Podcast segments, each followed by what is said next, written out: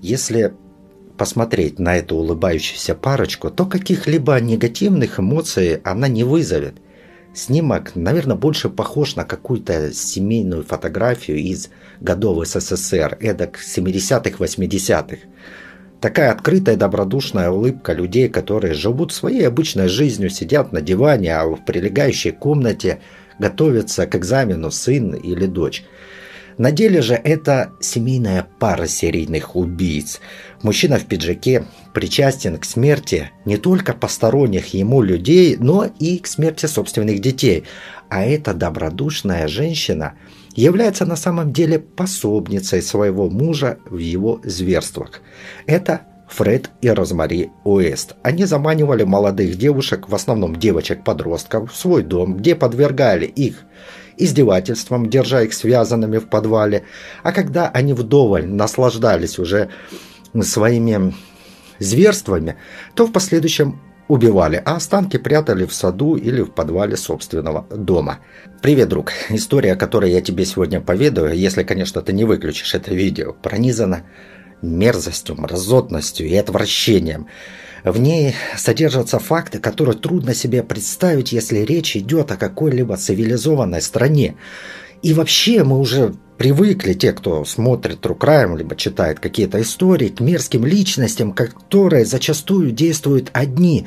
А в этой истории мразей оказалось двое.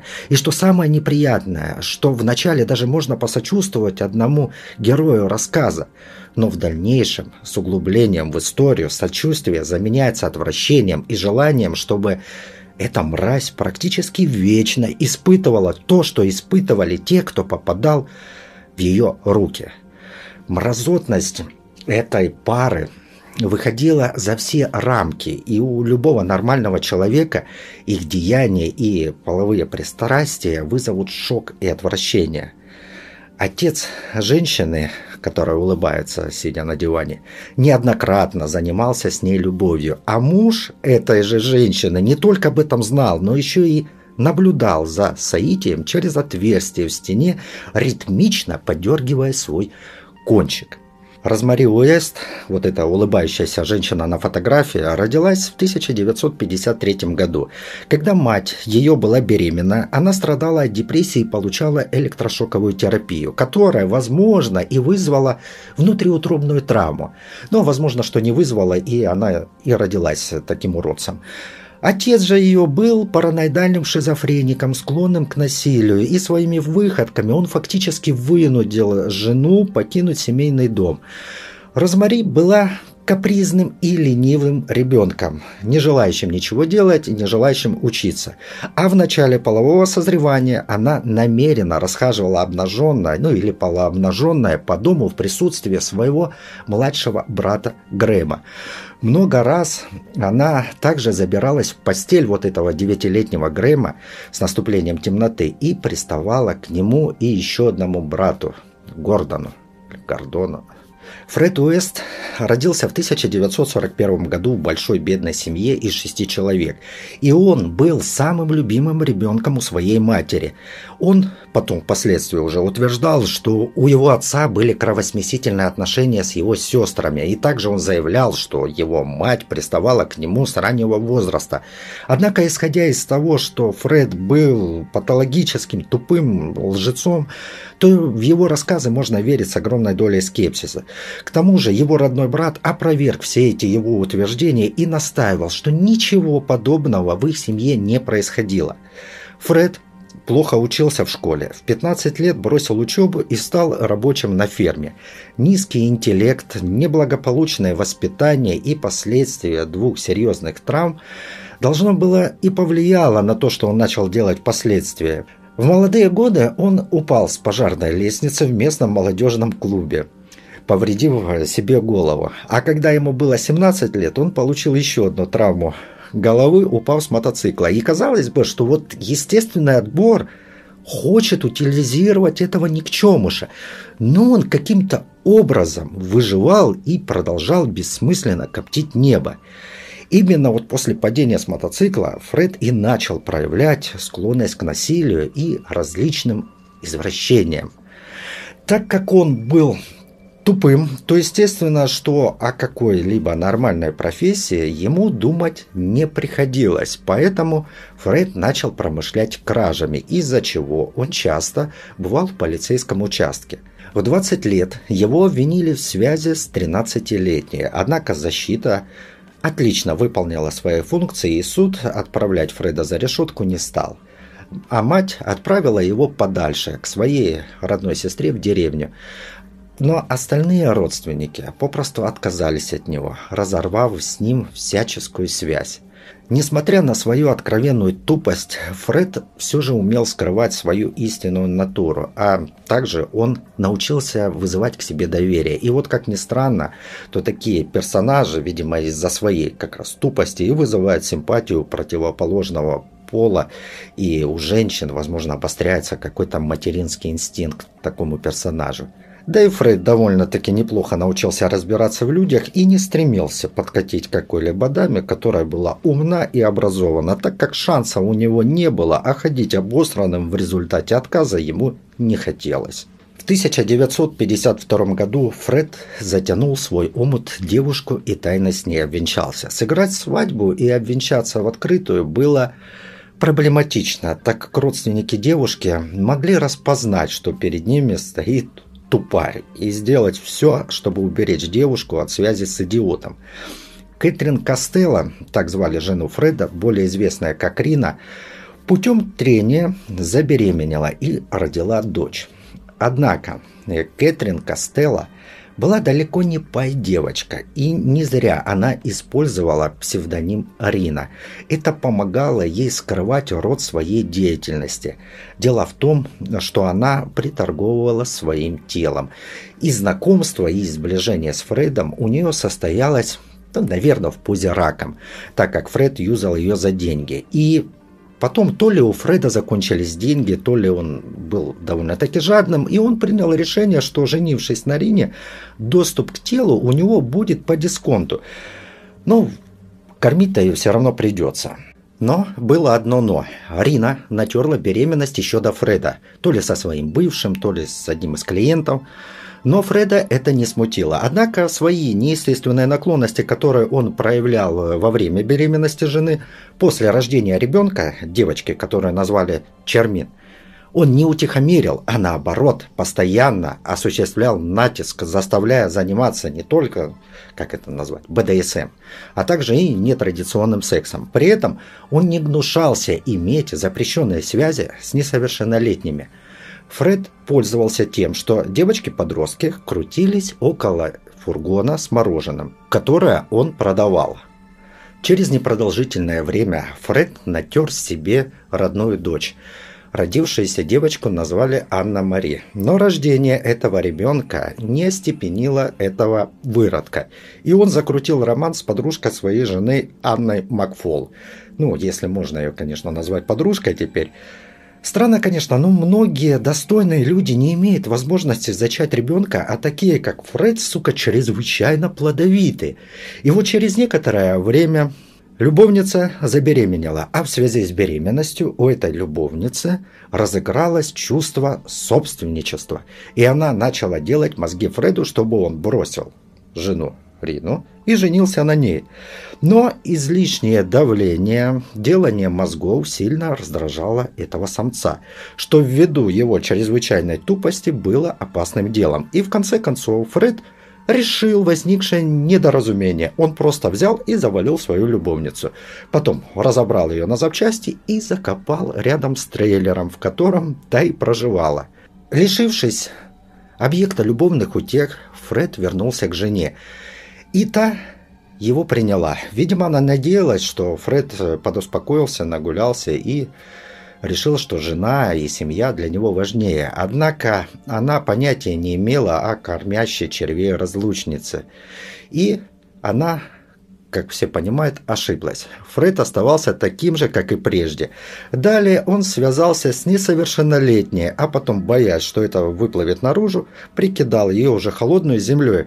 Однако, несмотря на то, что полиция в последующем будет уверена в этом эпизоде, однако доказать его они не смогут, и преступление останется нераскрытым, а захоронение так и останется ненайденным. Рина же начала замечать о некоторых странностях. Отец начал проявлять к старшей дочери заботу, которая была очень странная. А конкретно ну, он трогал ее не совсем так, как обычно трогают детей родители, когда проявляют заботу. При этом у Фрейда постоянно появлялись проблемы с женщинами, а впоследствии этого и с полицией. Однако ничего серьезного ему вменить не могут. А то, что могут, это все разбивается о первое решение суда, в котором указано на психическое расстройство Фрейда. А как ты, мой друг, знаешь, наверное, так англосаксонское право, оно прецедентное. И в 1968 году ненасытный на клочке меха Фред знакомится с Розмари Паулиной Лец. В школе у Розмари дела шли плохо, а дома ее домогался, ну и не только домогался, ее же собственный отец – Розмари была довольно-таки сексуальной, и между ней и Фредом вспыхнуло взаимное влечение, хотя новый друг и был старше ее на 12 лет, а ей было всего 15.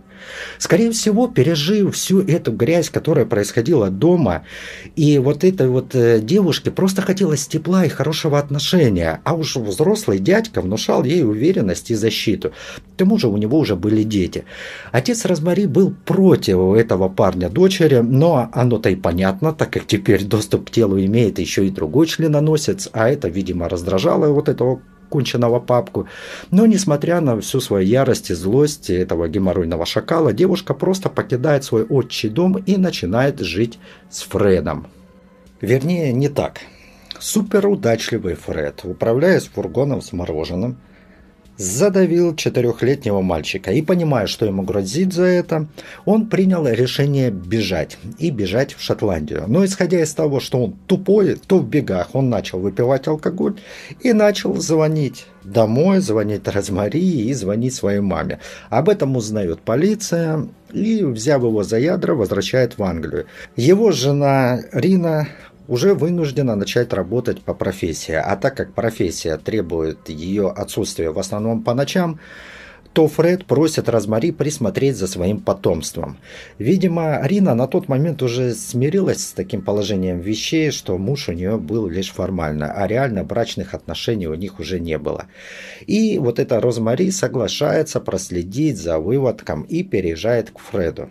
Вот так вот, наверное, будет правильно. И вот опять эта плодовитая скотина Фред пуляет свою ДНК, и Розмари беременеет, и рожает дочь Хизер. Ну, конечно, не так быстро, как я сказал. Естественно, что проходит несколько месяцев, походка вот этой крякающей утки. То соленого хочется, то кислого, то сладкого. Но в конечном итоге Хизер начала лезть на свет. И в 70-м году вылезла. И вот Теперь, мой дорогой друг, пришло время прекратить жалеть Розмари и пора начинать ее ненавидеть. 71 год. Первый ребенок у Эстов Чармин. Ну, та девочка, которая была зачата без помощи Фреда и до него. И вот Чармин уже 8 лет. У Розмари происходит ссора с Чармин, и в результате этого 17-летняя Розмари набрасывается на Чармин, нанося ей удары, а потом ее руки смыкаются на горле Чармины. Тело долгое время находилось в подвале дома, пока через несколько месяцев не появился Фред, который отбыл свое наказание. Именно он помог разобрать Чармин на части, отделить пальцы и закопать. Я думаю, понятно, да, почему он пальцы прятал отдельно от основной тушки. Возможно, вот как раз из-за дактилоскопии. Об экспертизе ДНК в то время тогда еще не знали. Кажется, ну, подумаешь, ну, Чармин, это же была Фреду не родная, поэтому он к ней там и не испытывал никаких родительских чувств. Может. Хотя дальше веселее. И вот в некоторых источниках говорится, что Розмари якобы не сказала Фреду, куда делать Чермин. Более того, она говорила, что Рина приехала за детьми и исчезла. То есть ее завалила Розмари, получается. А Фреду она объяснила, что приехала Рина и забрала Чармин, куда-то увезла. Я склонен верить иной версии. Ну, сами думайте. Анна-Мари остается с Розмари, то есть якобы Рина не забрала ее. Еще один момент. Рина-то взрослая девочка, и провернуть то же самое с Чермин просто так не получилось бы. И еще один момент. Анна Мари Девочке почти 7 лет, она уже прекрасно понимает, что происходит, и отличает хорошее от плохого. И вот для меня все выглядит примерно так. Фред возвращается из мест заключения и узнает, что Чармин разлагается в подвале. Он избавляется от нее. Потом появляется Арина, которая хочет забрать, ну или по крайней мере увидеть своих детей. И у нее появляются вопросы по поводу, куда делать Чермин. Более того, возможно, Анна-Мари сообщила матери, что случилось с ее сестрой. Поэтому Рина и отправляется вслед за Чармин, но уже с помощью Фреда. Ведь Рина хоть и торгует телом, но она отнюдь не чудовище, и скорее всего она посетила бы правоохранителей и заявила бы о случившемся. Вот я думаю, скорее всего, именно так и было. В январе 72 года Фред и Розмари поженились. К тому времени оба уже были убийцами. Жизнь в доме нельзя никак назвать нормальной. Сексуальные отношения пары представляли собой смесь насилия и полнейшей деградации. Фред часто заставлял Розмари выступать в качестве женщины с заниженной социальной ответственностью. И более того, он даже за деньги предлагал ее собственному отцу, а сам наблюдал за ними через дырки в стене. И спустя пару месяцев после заключения брака Розмари пригласила в гости молодую соседку Элизабет Эйджес. В напиток ей были подмешаны наркотические вещества, а после этого ее подвергли половому преступлению. Ввиду каких причин Элизабет не обратилась в полицию, неизвестно, но об этом происшествии стало известно уже после ареста вот этих негодяев. Летом 73 года Розмари рожает девочку, называют ее Мэй. Всего из Розмари вылезло примерно, не примерно, а 7 детей. В перерывах между рождением детей Розмари зарабатывала деньги тем, что продавала свое тело. При этом встречи с клиентами происходили в их семейном доме. К тому времени Уэсты уже переехали в более просторный дом по Кромвель-стрит 25 Фреду этот дом очень нравился, но прежде всего своим просторным подвалом. И вот однажды вечером они встретили молодую девушку, которая шла по обочине дороги. И разговорившись, они узнали, что девушка сбежала из дома из-за своего отчима, который очень жестко к ней относился. А она якобы хотела быть независимой и свободной, особенно свободной от предрассудков старшего поколения. Дело все в том, что Тогда, в те годы, мир захватило движение хиппи, которое сначала возникло в США, а так быстро распространилось по всему миру. И естественно, что территория британских островов подверглась вот этой идеологии хиппи. Ну, в основном среди подростков и молодых людей. И хиппи продвигали в массы секс, причем неважно, с каким партнером и сколько ты его знаешь, а также психоделической наркотики. И неудивительно, что молодежь, а это в основном от 15 до 20 лет, была подвержена вот этим веяниям деградации и протестовали они против общественных устоев. И вот, эти, вот эту вот 16-летнюю эм, Кэролайн Робертс наняли работать няней. Но через некоторое время Кэролайн начала замечать какие-то странности. К Розмари часто приходили мужчины, с которыми она уединялась. И, заметив странные взгляды и молчаливые вопросы Каролайн, Розмари объяснила, что она является массажисткой, и мужчины к ней приходят на массаж. Ну, однако понятно, что на самом деле не она массажировала, а ее массировали изнутри. Но это были не все странности, которые заметила Каролайн. Фред начал ей говорить, что он, мол, прекрасный абортист, и если Кэролайн понадобится аборт, то он может его сделать. Также он рассказывал об отзывах женщин, которым он проводил абортирование, что тем якобы так понравилось, что они даже предлагали сексуально отблагодарить Фреда, ну, чтобы опять забеременеть и опять провести ту же процедуру, наверное. И далее Фред начал приставать к девушке. И девушка очень быстро взяла и покинула дом. Однако, через некоторое время Уэсты встретили Кэролайн на улице. Они извинились перед девушкой и убедили, что она якобы их неправильно поняла. Им удалось убедить девушку, и та поверила, и на свою голову вернулась к работе няни.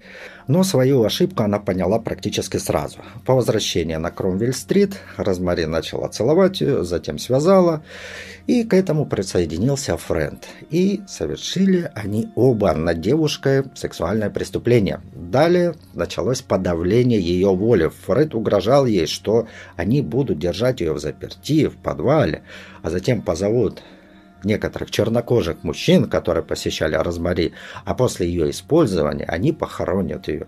И девушка была вынуждена согласиться на правила игры вот этих своих мучителей, чтобы избежать смерти, а те разрешили ей покидать подвал и обосноваться в доме. И вот усыпив бдительность Розмари и Фреда, Кэролайн, скользнув башмаки, ветром помчалась полиция. А вот эм, что было дальше, существует две версии.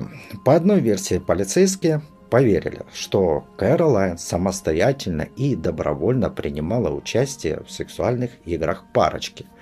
Почему они поверили, неизвестно, ведь исходя из послужного списка Фреда, который был у полиции, это кажется маловероятным. Но возможно, что на тот момент у побега в момент побега Кэролайн у нее не имелось травм, поэтому доказательства ну, доказательств не было.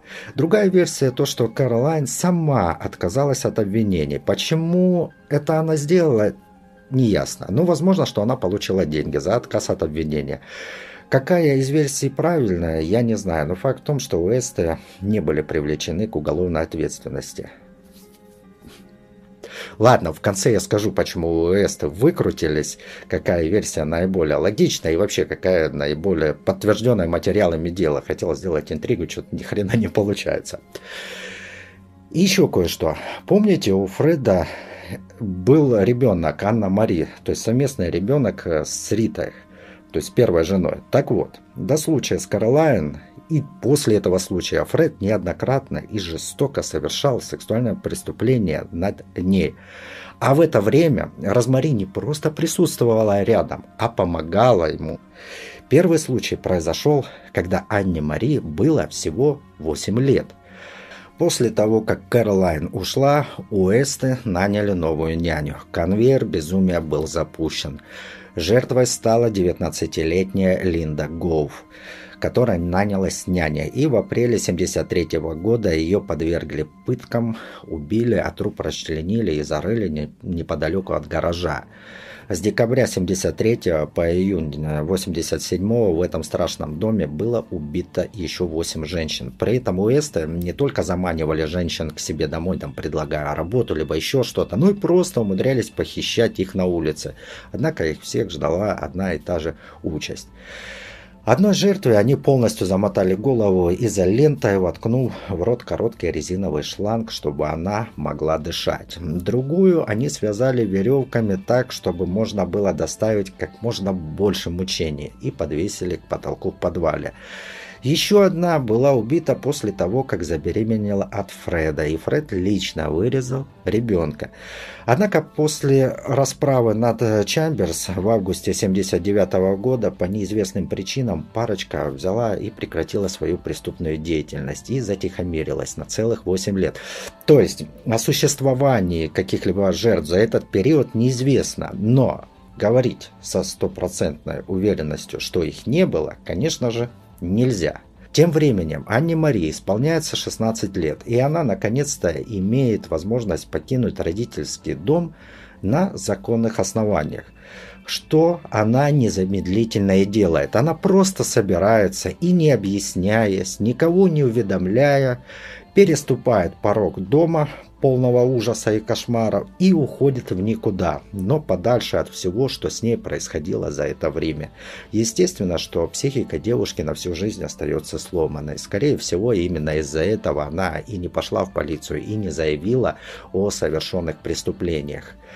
И вот э, после ухода Анны Мари, Фред и Розмари переключилась на Хизер – которая была родным ребенком как для Фреда, так и для Розмари. Хотя далеко не факт, что от Фреда этот ребенок, а не от отца Розмари. Но Короче так. И в течение долгого времени они издевались над Хизер. И вот в июне 87-го Хизер берет и рассказывает одноклассникам о том, что происходит с ней.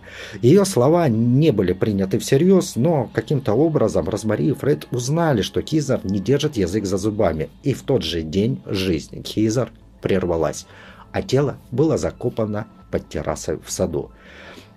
Э, в июне 87 года Уэсты совершили вот это свое последнее злодеяние. Вот как раз жертвой стала их собственная дочь Хизер. Они ее убили и ее тело закопали под террасой.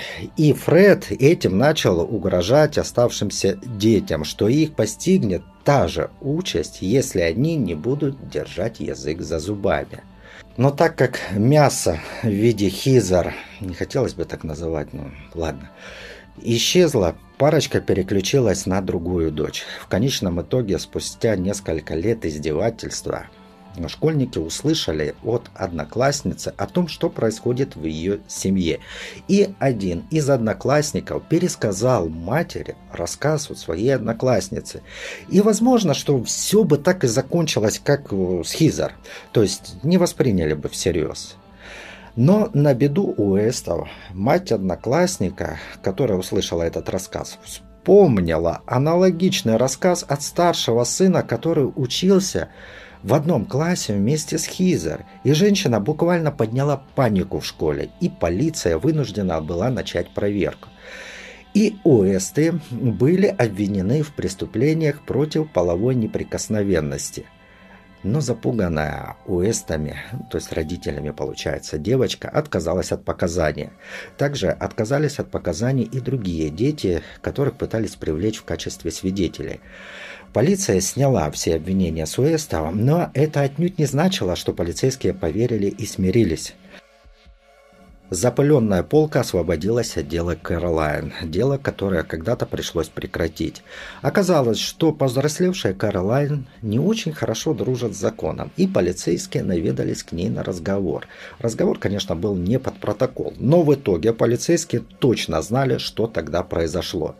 Тогда они использовали возможность, которую им давал закон отправить детей на некоторое время в социальный приют для проведения проверки, но вне рамок обвинения в уголовном деянии. Ну, а по факту там обращение с детьми. При этом полиция обработала работников и психологов, чтобы те тщательно поработали с детьми. Полиция надеялась, что дети, находясь без родителей, скорее всего, перестанут бояться их и начнут говорить правду. И через несколько дней у полиции появилось заключение работника социальной службы, который сообщил, что по словам детей Хизер покоится в земле в саду за домом. При этом, получая ордер на обыск дома Уэстов, полицейские молчали, что дети говорили, что ну, это просто шутка, а Хизер на самом деле там уехала к сестре Анны Мари. Ордер на обыск был получен, и полицейские машины с визгом шин помчались к дому. Они были, ну я имею в виду полицейские, были уверены, что хоть что-то да обнаружат. Но то, что они обнаружили, превзошло все их ожидания. Проблем с доказательствами у них не было. В доме были обнаружены видеозаписи и фотографии преступления, а лопаты копачей то и дело натыкались на кости – во время допроса, который вряд ли проходил с любезностями, а скорее всего каждый вопрос следователя сопровождался хорошей затрещиной, из-за которой волосы на затылке у Фреда начали менять направление роста, негодяй Фред начал давать признательные показания. Однако Потом он отказался от них на следующем допросе. А еще на следующем, видимо, его проводил тот же следователь. И, как и первый раз начал с поглаживания затылка, Фред опять признается в преступлениях. Но в этот раз он решил вывести Розмари из соучастников, сообщив, что он заставлял ее. Но это не прокатило, так как видеозаписи зафиксировали добровольное участие Розмари в преступлениях. Также она придумывала различные виды издевательства. Между тем, Розмари не очень хотелось в тюрьму, поэтому она начала все валить на Фреда.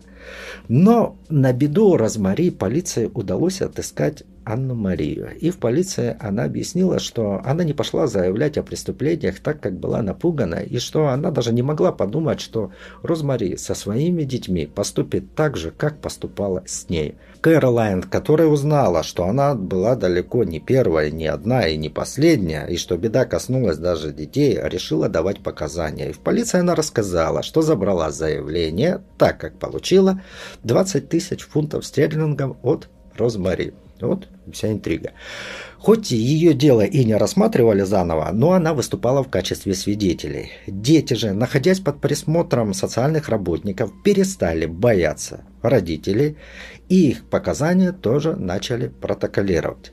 Также удалось отыскать выживших жертв, которые охотно начали давать показания. Все потерпевшие единогласно заявляли, что Розмари была наиболее агрессивным преступником из двоих. Братья и сестры Фреда, узнав, до чего дошел их брат-уродец, если можно так сказать, не выступали в защиту Фреда, а наоборот топили его и высказывались за казнь. Они отказались от него еще вот из-за той связи с малолеткой, но никак они не могли подумать, что он дойдет до такого, и сожалели, что не проследили его судьбу и судьбу своих племянниц. Именно в отделе полиции Анна Мария познакомилась со своими родственниками. После семи недель судебных разбирательств судья уточнил для присяжных, что достаточно и косвенных доказательств для признания виновности, а также в случае совместного участия в убийстве закон признает виновность обоих участников, независимо от того, кто совершил преступление. И присяжные единогласно признали Розмари Уэст виновной во всех десяти убийствах. Судья Монтел назвал преступления ужасными и развратными и приговорил Розмари к пожизненному заключению, добавив, что она никогда не должна быть досрочно освобождена.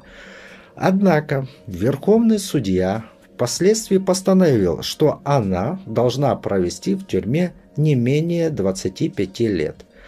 Но в 1997 году министр внутренних дел Джек Стро вошел в конфронтацию с Верховным судьей и применил Кроуз пожизненное лишение свободы без права на освобождение.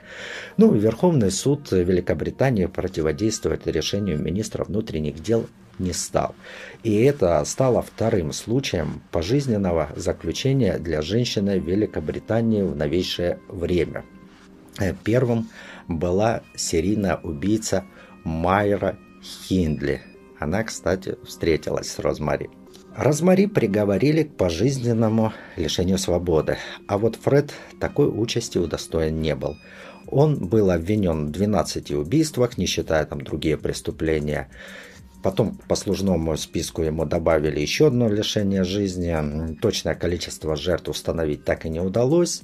Так как в связи с тем, что Розмари быстро сообразила, что дело пахнет длительным сроком заключения, поэтому она попыталась представить себя такой беспомощной жертвой Фреда. Она даже начала выставлять себя скорбеющей матерью и отказалась от переписки с Фредом.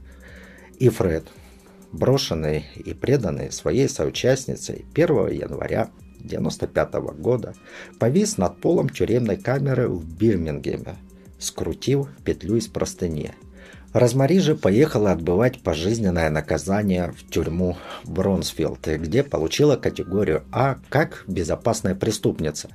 Но ее были вынуждены перевести в другую тюрьму для ее же безопасности, так как серийная убийца Джоанна Кристин Деннехи желала прекратить существование Розмари. И не просто прекратить вот по типу заточки в почку, а хотела провести ее по аллее боли, которую прошли жертвы Розмари. И во время подготовки к акту воздаяния всех почестей для Розмари охранники тюрьмы пронюхали о намерениях Деннехи и поспешно перевели Розмари в другую тюрьму, а в личных делах они поставили отметки никогда не сводить преступниц вместе. И в новой тюрьме Розмари нашла себе любовь, соединив воедино лицевые и половые губы в любовной игре с серийной убийцей Майрой Хиндли. Я думаю, в следующих видео рассказать о Денехе и о Хиндле. Ну, а на этом все. Эта история для меня оказалась довольно-таки сложноватой, так как вникаю в подробности, я по ощущениям погружался как будто в какое-то болото. А у меня довольно-таки хорошая фантазия, и она мне рисовала вот это вот все в подробностях, вот эти все преступления, они для меня, они, по крайней мере, реально мерзкие. И это для меня история в топе всех по мерзости, в топе всех историй по мерзости, которые я рассказывал, либо которые я изучал. Ну, ладно, в этом видео я буду краток. На этом все. Пока.